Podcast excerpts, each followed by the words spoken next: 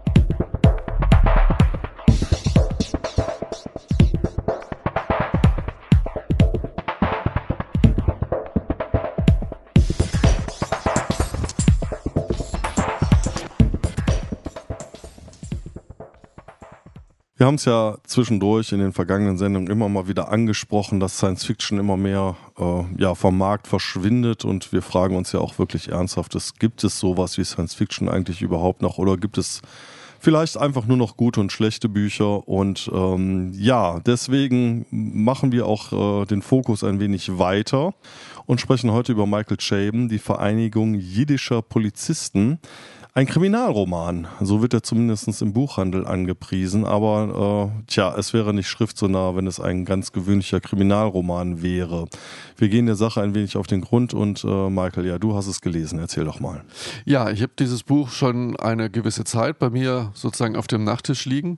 Und ähm, ja, bin jetzt in einer seltsamen Situation, aber nicht in einer unangenehmen Situation, nämlich, dass ich auf der einen Seite ein sehr charmantes, äh, sehr menschliches und außerordentlich unterhaltsames Buch Buch anpreisen möchte. Auf der anderen Seite von dem Gedanken erfüllt bin, dass es außerordentlich ulkig ist, dass dieser Roman den Nebula Award gewonnen hat. Ähm, Im ersten Moment habe ich gedacht, äh, dass es eigentlich ein Absurd ist, dass dieses Buch einen Science-Fiction-Preis bekommt. Im zweiten Gedanken denke ich aber, dass es ähm, richtig ist und dass es sehr viel darüber aussagt, wie sehr sich die Science Fiction, die Fantastik in Richtung von Speculative Fiction, von dem bewegt, was wir immer schon als und ähnliches bezeichnen. Es ist, glaube ich, auch, ich bin mir nicht ganz sicher, aber ich denke schon das erste Mal, dass wir hier ein Buch besprechen von einem Pulitzer-Preisträger.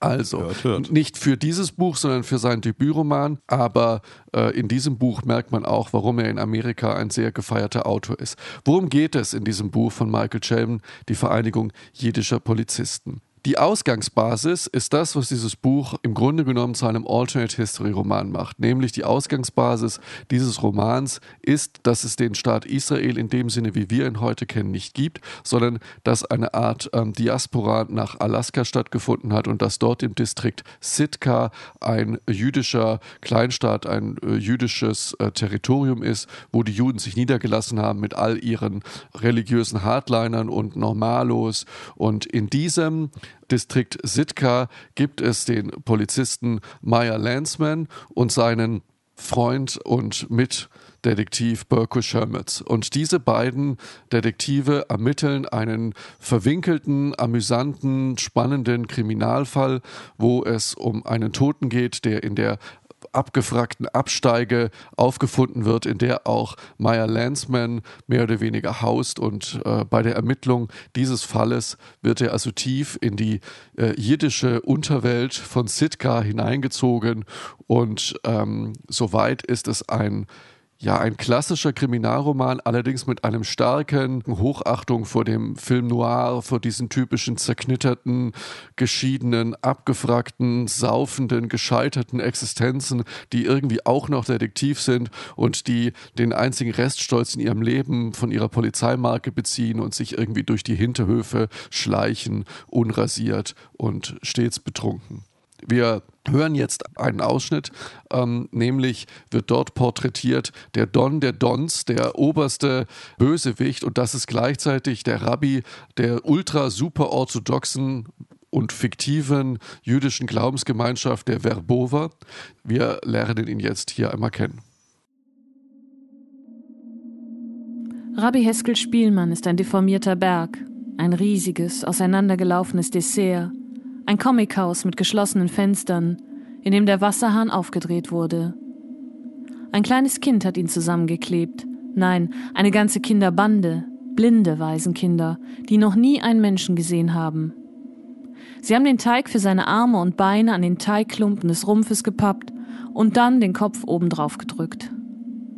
Ein Millionär könnte sein Reus-Reus mit dem edlen schwarzen Samt- und Seidenstoff von des Rebbes Gehrock und Hose auskleiden. Es würde den Hirnschmalz der 18 größten Weisen der Geschichte fordern, um die Argumente für und wider die Einordnung seines gewaltigen Hinterns als Wesen aus der Tiefe, als menschengeschaffenes Gebilde oder als einen unvermeidlichen Akt Gottes zu disputieren. Ob er aufsteht oder sich hinsetzt, es macht keinen Unterschied für das, was man vor sich hat. Der Verbowa Rebbe betrachtete Landsmann aus den tiefen Innern seiner fleischigen Redot. Er hat helle Augen, ein unbestimmter Farbton zwischen Grün und Gold. Väterliche Augen, die leiden und vergeben und spötteln. Sie wissen, was Landsmann verloren, was er verspielt hat, was ihm durch Zweifel, Ungläubigkeit und die erstrebte Härte durch die Finger geglitten ist. Sie verstehen den wütenden Taumel, der die Flugbahn von Landsmann guten Absichten verfälscht. Sie begreifen Landmanns Liebesbeziehung zur Gewalt, seine wilde Bereitschaft, den eigenen Körper nach draußen auf die Straße zu stellen, um zu brechen und gebrochen zu werden. Bis zu dieser Minute verstand Landsmann nicht, womit er und jeder Nos im Distrikt, die russische Starker und die Westentaschen-Mafiosi, das FBI, die Steuerbehörde und das Justizministerium zu tun hatten. Nie verstand er, warum die anderen Sekten die Gegenwart dieser frommen Verbrecher in ihrer Mitte tolerierten und sich ihnen sogar beugen konnten. Mit diesen Augen kann man Menschen lenken. Man kann sie an den Rand jedes beliebigen Abgrunds führen. Sagen Sie mir, warum Sie hier sind, Detective Landsmann, sagte der Rebbe. Soweit also der Ausschnitt aus Die Vereinigung jiddischer Polizisten von Michael Chabon und ähm, ja, sehr viel Lokalkolorit, jiddisches Lokalkolorit darin. Ich komme jetzt einfach mit meinem Standardargument, warum ich keine Krimis mag, äh, denn Krimis sind äh, meiner Meinung nach gesellschaftskonstituierend. Es gibt immer einen Bösen, der am Ende von dem Guten gefasst wird und die Welt und die Gesellschaft ist am Ende so, wie sie eigentlich sein soll, edel, gut und gerecht und äh, man muss sich über nichts mehr Gedanken machen, dass irgendetwas die Grundfesten unserer Gesellschaft erschüttert.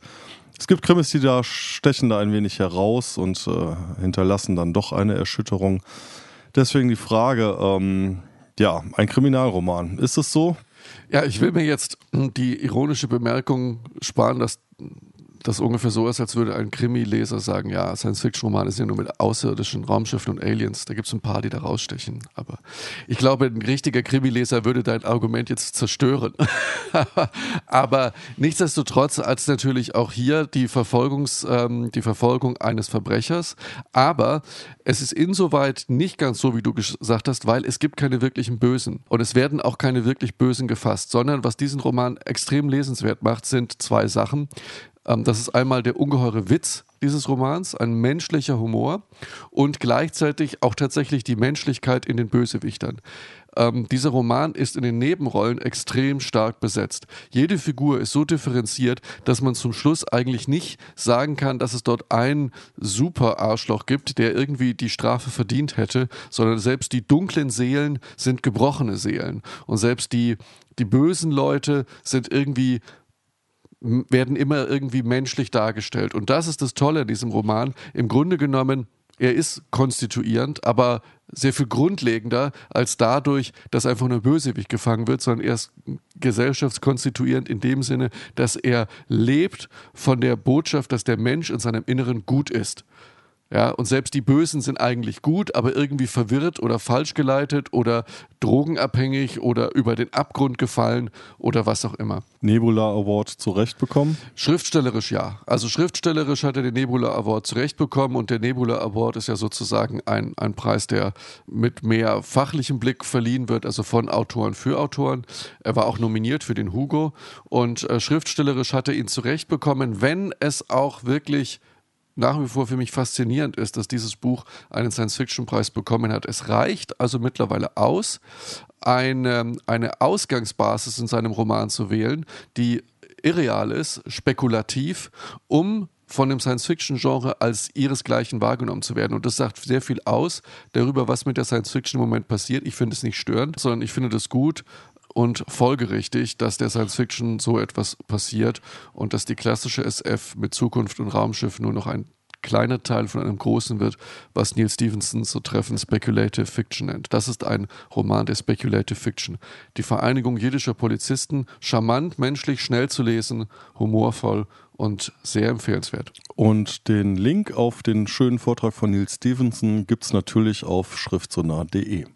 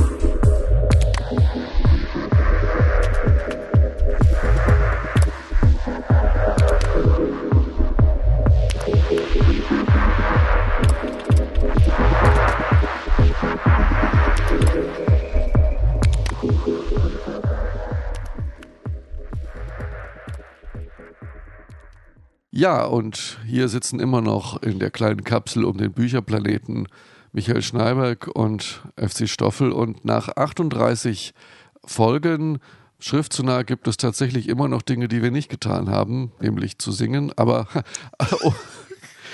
oder das wollte ich nicht sagen, sondern ähm, über Comics zu sprechen. Und das machen wir jetzt. Wir schauen runter auf unseren Bücherplaneten und sehen, dass das einen riesigen Kontinent gibt, wo die Leute nur bebilderte Geschichten lesen und ähm, Comics nennen. Und deswegen reden wir über einen Comic und das ist keine Kindergeschichte. Das ist nämlich die mehrbändige Comicreihe The Walking Dead von dem Autor Robert Kirkman und dem äh, Zeichner Charlie Adlard.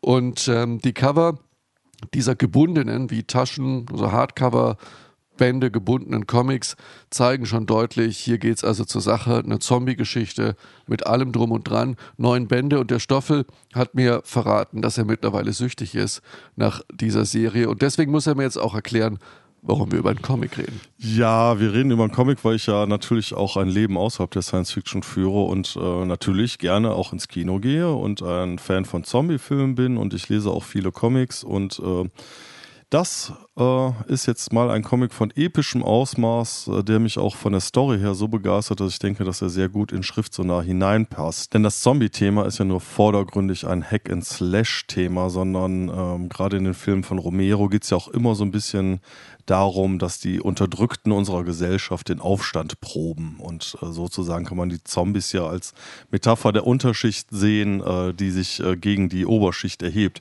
Ganz toll übrigens in dem Film The Land of the Dead äh, von Romero äh, erst kürzlich in den Kinos gewesen. Ja, also jetzt The Walking Dead, ein klassischer Zombie-Comic. Äh, Zombies laufen herum, man weiß nicht wieso, irgendein großes atomares Unglück.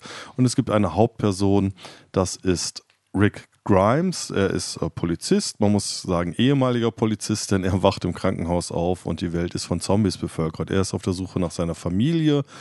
Er findet sie auch, äh, lernt unterwegs, dass man Zombies nur los wird, wenn man sie in den Kopf schießt, beziehungsweise das Hirn zertrümmert.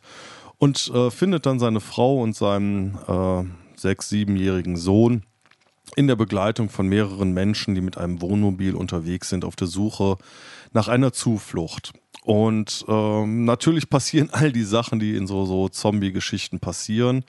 Äh, man muss sich ständig diese Angriffe erwehren. Aber das Interessante an diesem Comicbuch ist, dass es eigentlich nur Staffage. Worum es eigentlich geht, ist die Entwicklung der Menschen, äh, die Gruppendynamik, die sich entwickelt, wenn eine Gruppe zusammengewürfelter Personen, die sich vorher nicht kennen, plötzlich einer äußeren Bedrohung gegenüber sehen und zusammenfinden müssen, unter sich ausmachen müssen, ob es einen Anführer gibt oder nicht Schwächlinge werden plötzlich zu ganz tapferen Menschen, vermeintlich mutige brechen im Angesichts der Gefahr zusammen, weinend wie Kinder. Und das ist in dieser Comicserie The Walking Dead ganz hervorragend gelöst. Also es ist, ähm, Robert Kirkman versteht sehr viel von äh, Psychologie und Gruppenpsychologie. Und es gibt über weite Teile, man muss sich das so vorstellen, äh, in Amerika erscheint dieses nicht in Bänden, sondern es sind Einzelheften, 21 Seiten. Es gibt zum Teil auch Einzelhefte, wo einfach nur geredet wird, wo überhaupt gar keine Action drin ist. Und diese Entwicklung der Hauptpersonen. Es passieren auch sehr seltsame Dinge. Also Menschen sterben, von denen man vorher nie gedacht hätte, dass die im Comic sterben würden. Äh, also wird auch mit diesem Genre-Regeln ein wenig umgegangen. Und diese Entwicklung von diesen Personen ist einfach äh, sehr, sehr gut gemacht. Und wir hören uns jetzt tatsächlich einen Ausschnitt an. Ein Ausschnitt aus einem Comic. Es funktioniert. Allerdings aus dem zurzeit letzten Band, uh, The Walking Dead Nummer 9. Und zwar ist der Sohn von Rick, äh, inzwischen ja, wird langsam erwachsen. Sein Vater Rick liegt seit Tagen im Fieber, äh, wacht nicht mehr auf und der Sohn von Rick äh, muss alleine klarkommen, hat äh, schießen gelernt und äh, hat sich draußen erfolgreich jetzt einiger Zombies entledigt und merkt plötzlich, ja, dass er erwachsen wird. Das hören wir uns mal an. Ich habe drei Streuner erledigt, Papa. Drei. Ich hab's ganz alleine geschafft einer gegen alle. Hab meine Pistole gezogen, gezielt und bum, bum, bum. Sie sind alle tot. Naja, für den letzten habe ich mehr als einen Schuss gebraucht. Aber er ist tot, genau wie die anderen. Und ich hatte fast gar keine Angst.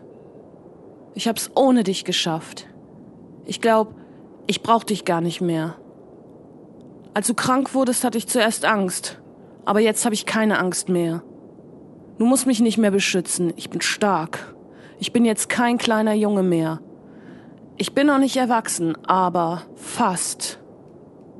Du kannst mich doch eh nicht mehr beschützen. Genau wie Mama und Jude konntest du auch nicht beschützen.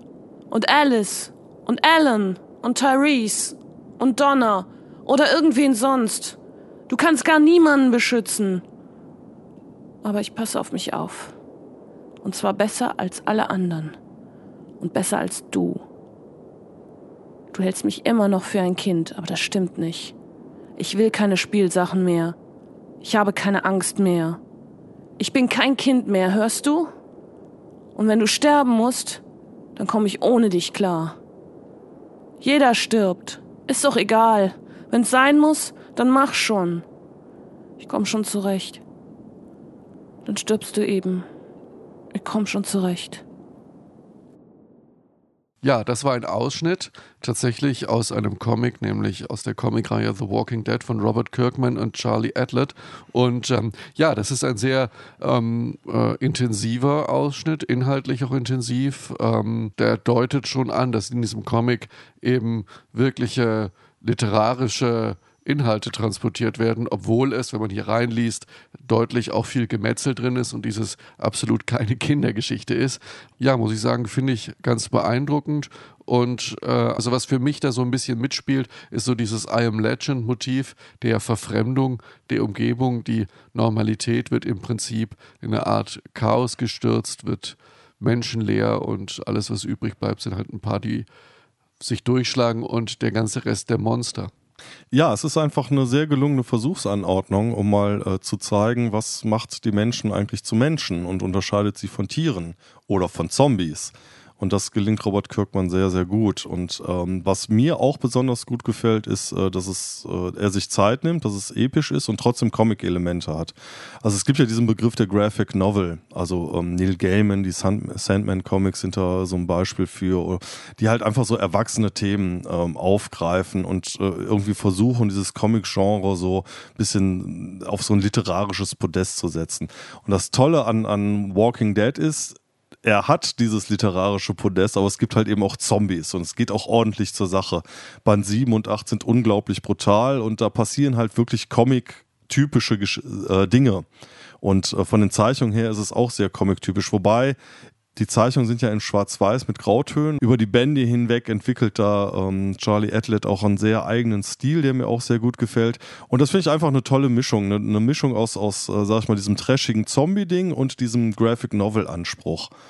Mir gefällt es so gut, dass es unbedingt besprechen wollte und ähm, macht es wie ich. Wünscht euch zu Weihnachten von euren ganzen Verwandten diese Comic-Reihe, dann könnt ihr sagen, Oma von dir Band 1, Opa von dir Band 2, Mama von dir Band 3. Dann kriegt ihr die neuen Bände zusammen. Die werden sich ja wundern. An meinem Geburtstag hat es geklappt. Ja, die werden sich ja wundern über die Bücher. Also, ähm, The Walking Dead erschienen bei äh, Crosskult ähm, und wie immer weitere Informationen bei uns auf der Webseite.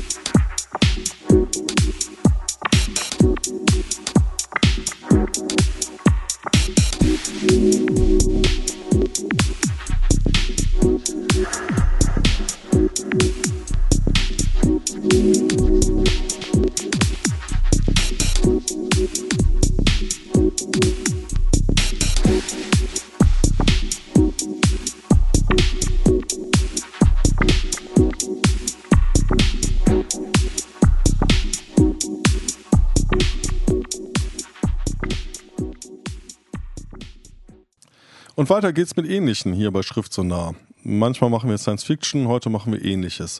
Und ähm, ja, ich bin etwas sauer, dass ich von diesem Buch nichts erfahren habe, weil Michael und ich, wir sprechen ja außerhalb der Sendung nicht miteinander. Gerne hätte ich dieses Buch auch vorher gelesen, aber so ist das halt, wenn man in der Ehe Geheimnisse voreinander hat. Kelly Link, die Elbenhandtasche. Erzähl doch mal. Ja, das ist eine Kurzgeschichtensammlung der äh, amerikanischen Autorin Kelly Link. Ähm, und wenn man dieses Cover hier, diese Heine-Ausgabe sieht, dann wird man auf angenehme Art und Weise auf die falsche Fährte gesetzt. Also das sind hübsche kleine Zeichnungen dabei, die Elbenhandtasche, das klingt so ein bisschen nach Fantasy-Kurzgeschichten und ist eigentlich wirklich schön. Und äh, man fängt auch an zu lesen. Und die erste Geschichte ist auch die Elbenhandtasche, im Original The Fairy Handbag, etwas besser übersetzt wäre Feenhandtasche.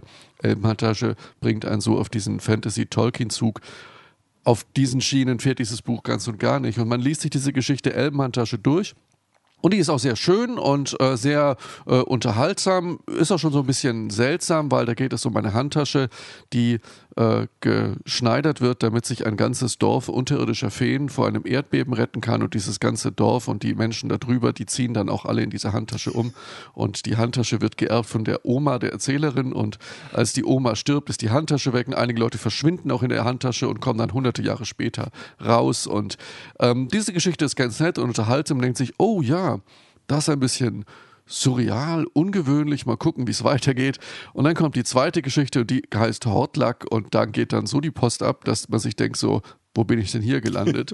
Und ähm, die zweite Geschichte handelt dann von zwei Leuten, die in einem Supermarkt am Rande einer Schlucht Dienst tun. Außer ihnen arbeitet niemand mehr in diesem Supermarkt. Sie nehmen auch kein Geld mehr für ihre Waren. Sie wollen nichts mehr verkaufen. Aus dieser Schlucht krabbeln ab und zu Wesen hoch, die nur die Zombies genannt werden, die in diesen Laden gehen und nie irgendwas kaufen, sondern nur Sachen tauschen. Und sie bringen Sachen mit wie altes Laub oder irgendwelchen Schrott und geben den dort ab und wollen irgendwas anderes dafür dafür haben. Und äh, die beiden Leute, die in diesem Supermarkt sind, versuchen also irgendwie rauszukriegen, woran diese Zombies eigentlich interessiert sind. Ein Mädchen mit einem Auto, in dem Hunde aus dem Fenster gucken, fährt vor diesem Supermarkt immer vorbei, redet mit einem dieser beiden doch, kann man sagen, leicht gestörten Leute in diesem Supermarkt. Und wir steigen jetzt mal ziemlich schnell direkt in den Ausschnitt ein, dann können wir nachher etwas länger reden, weil man hier, glaube ich, diese ungewöhnliche Stimmung, diese bedrückend surreale Stimmung, die diese Bücher vermitteln, ganz gut mitbekommt. Erik war die Nacht, Batu der Tag. Das Mädchen Charlie war der Mond. Jede Nacht fuhr sie in ihrem langen, lauten grünen Chevy an dem 24-Stunden-Supermarkt vorbei. Aus dem Beifahrerfenster hing ein Hund, es war nie derselbe Hund, auch wenn sie alle die gleiche glückselige Miene hatten. Sie waren dem Untergang geweiht, aber sie wussten es nicht. Der 24-Stunden-Supermarkt war ein autarker Organismus mit sämtlichen Vorräten, wie das Raumschiff Enterprise oder die Kontiki. Batu hörte nicht auf, davon zu schwadronieren. Sie waren nicht mehr im Einzelhandel tätig. Sie befanden sich auf einer Entdeckungsreise, einer, bei der sie den 24-Stunden-Supermarkt nicht verlassen mussten, noch nicht einmal um ihre Wäsche zu waschen. Batu wusch seine Schlafanzüge und die zusätzlichen Uniformen im Waschbecken im hinteren Bereich. Er wusch sogar Eriks Kleidung. Solch ein Freund war Batu. Die Zombies betraten den Laden und er behandelte sie höflich, ohne auch nur im entferntesten zu begreifen, was sie wollten. Manchmal kamen echte Menschen in den Laden und kauften Süßigkeiten oder Zigaretten oder Bier. Die Zombies waren nie da, wenn die echten Menschen da waren, und Charlie kam nie vorbei, wenn die Zombies dort waren. Charlies Geschichte. Sie übernahm die Nachtschicht im Tierheim. Jeden Abend, wenn Charlie in der Arbeit ankam, sah sie auf der Liste nach, welche Hunde an der Reihe waren. Sie nahm die Hunde, alle, die nicht zu krank oder zu bösartig waren, mit auf eine letzte Fahrt durch die Stadt. Dann fuhr sie zurück und schläferte sie ein. Das tat sie mit Hilfe einer Injektion. Sie saß auf dem Fußboden und streichelte die Hunde, bis sie nicht mehr atmeten. Das war ein Ausschnitt aus der Kurzgeschichte Hortlack von Kelly Link, äh, zu finden in der Sammlung Die Elbenhandtasche. Und ähm, ja, ich mag sowas. Umso mehr natürlich, wenn Zombies drin vorkommen. Und äh, ja, mich erinnert das auch sehr an die wirklich sehr, sehr schrägen Kurzgeschichten von John Shirley. Ich weiß gar nicht, ob wir über die mal gesprochen haben. Also sind auch sehr empfehlenswert. Ja, daran kann es einen erinnern. Es kann einen auch erinnern an die Kurzgeschichten von China Melville, die zum Teil ähnlich surreal und verstörend sind.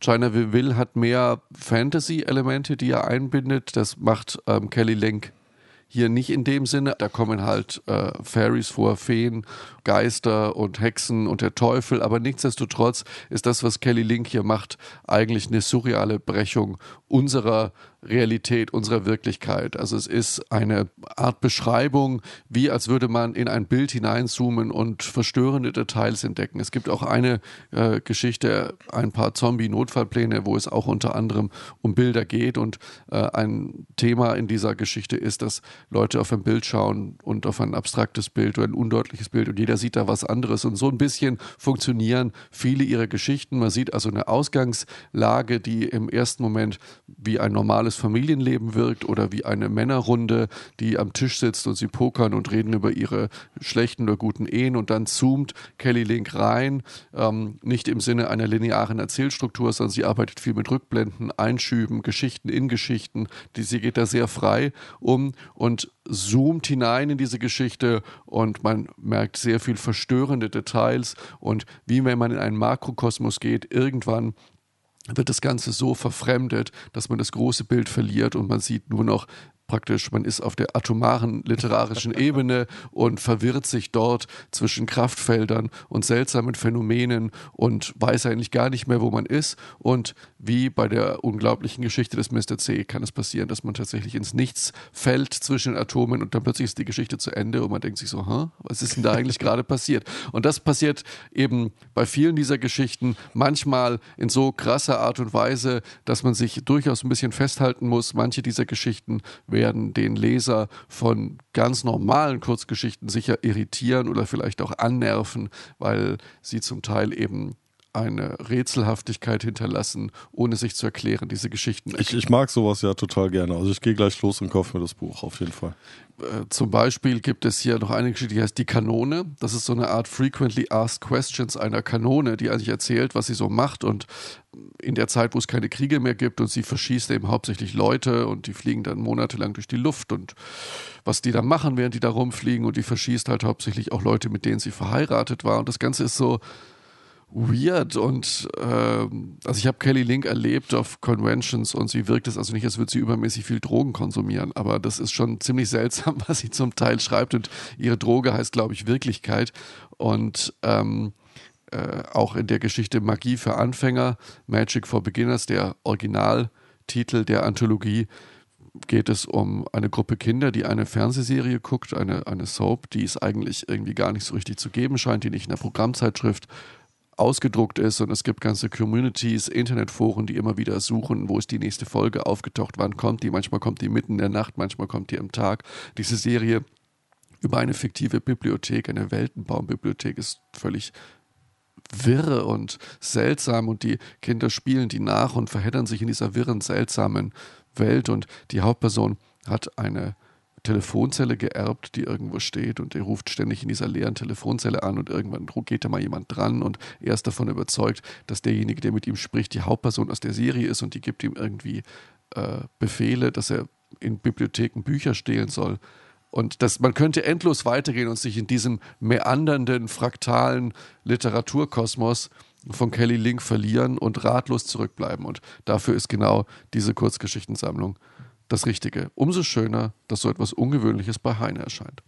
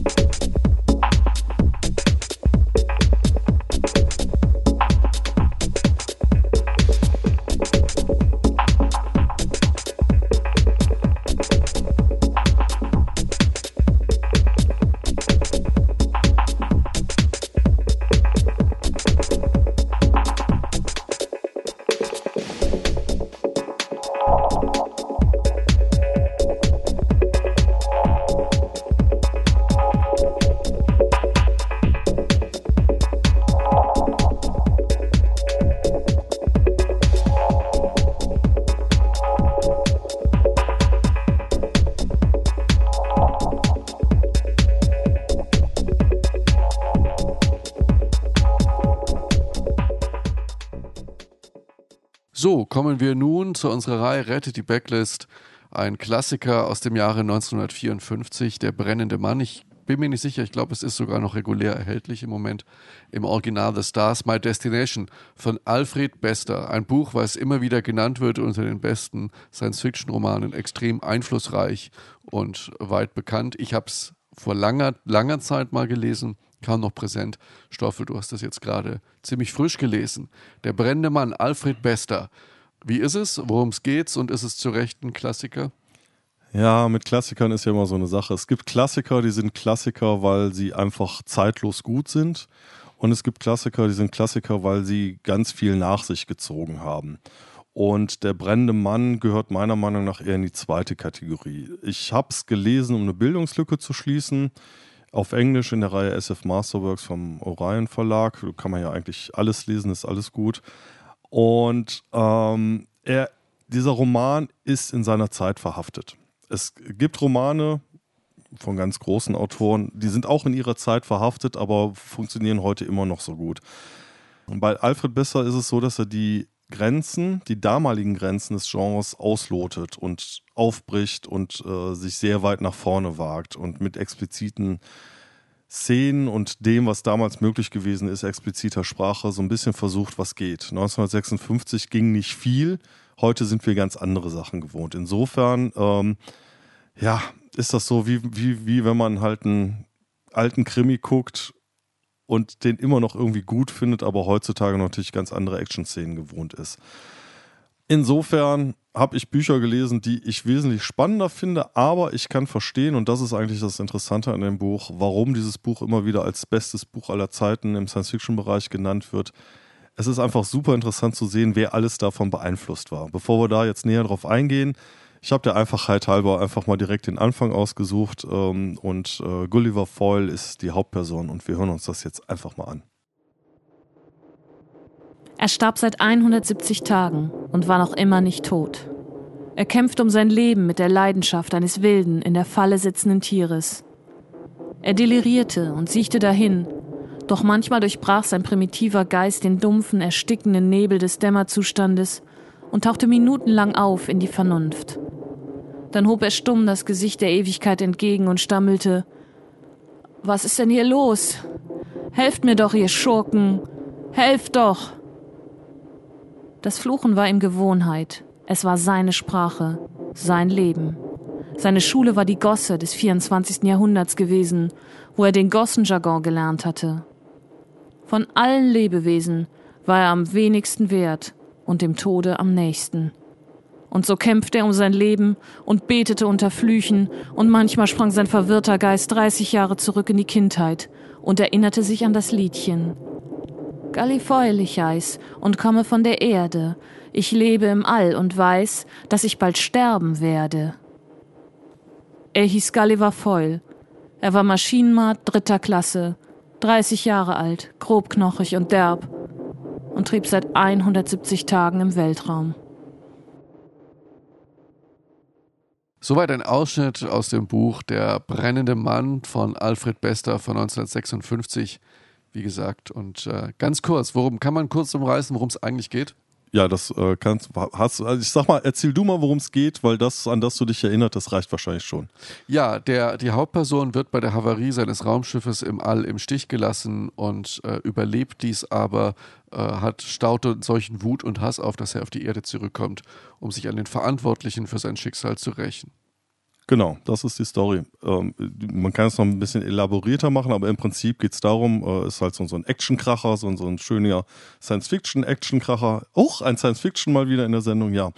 Ähm, was interessant ist, ist, dass Gulliver Foyle ähm, als Person sehr interessant ist. Er ist halt wirklich der einsame Rächer, der sich für das Schicksal, was ihm widerfahren ist, rächen will und ähm, es gibt ein Detail äh, im Hintergrund, die Leute können sich nämlich teleportieren. Das wird Jaunten genannt, weil ein Herr Jaunt das erfunden hat.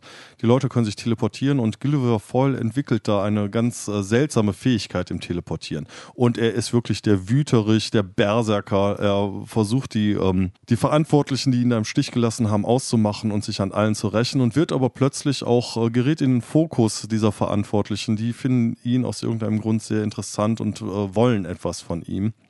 Und das ist so sozusagen diese Actionhandlung. Interessant ist allerdings, dass Gulliver Foyle im Laufe dieser Geschichte eine Entwicklung durchmacht. Am Anfang ist er halt nur ein tumber Tor.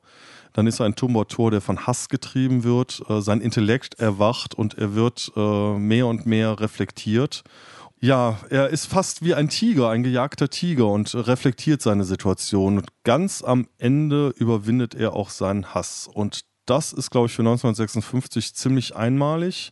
Es ist auch für 1956 ziemlich einmalig diese Gewalt, die da stattfindet, dieser Exzess, der da stattfindet.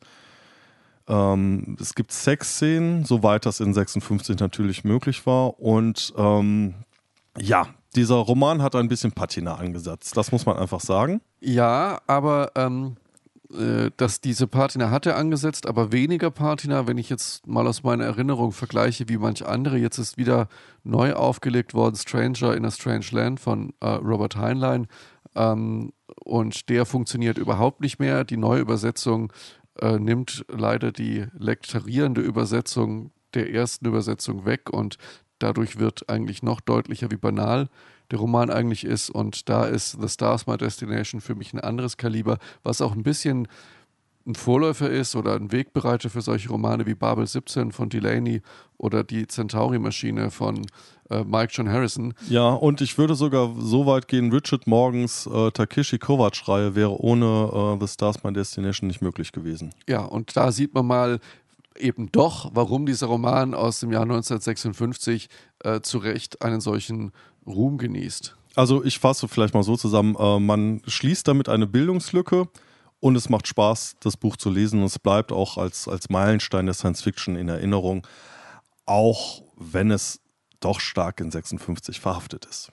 Alfred Bester, der brennende Mann, Bestelldaten wie immer auf unserer Internetseite. Genau, und damit geht die Sendung zu Ende. Wir bedanken uns wie immer bei Doris Mücke für die äh, eingesprochenen Texte und das letzte Wort hat tatsächlich Kelly Link. Moderne Kunst ist Zeitverschwendung.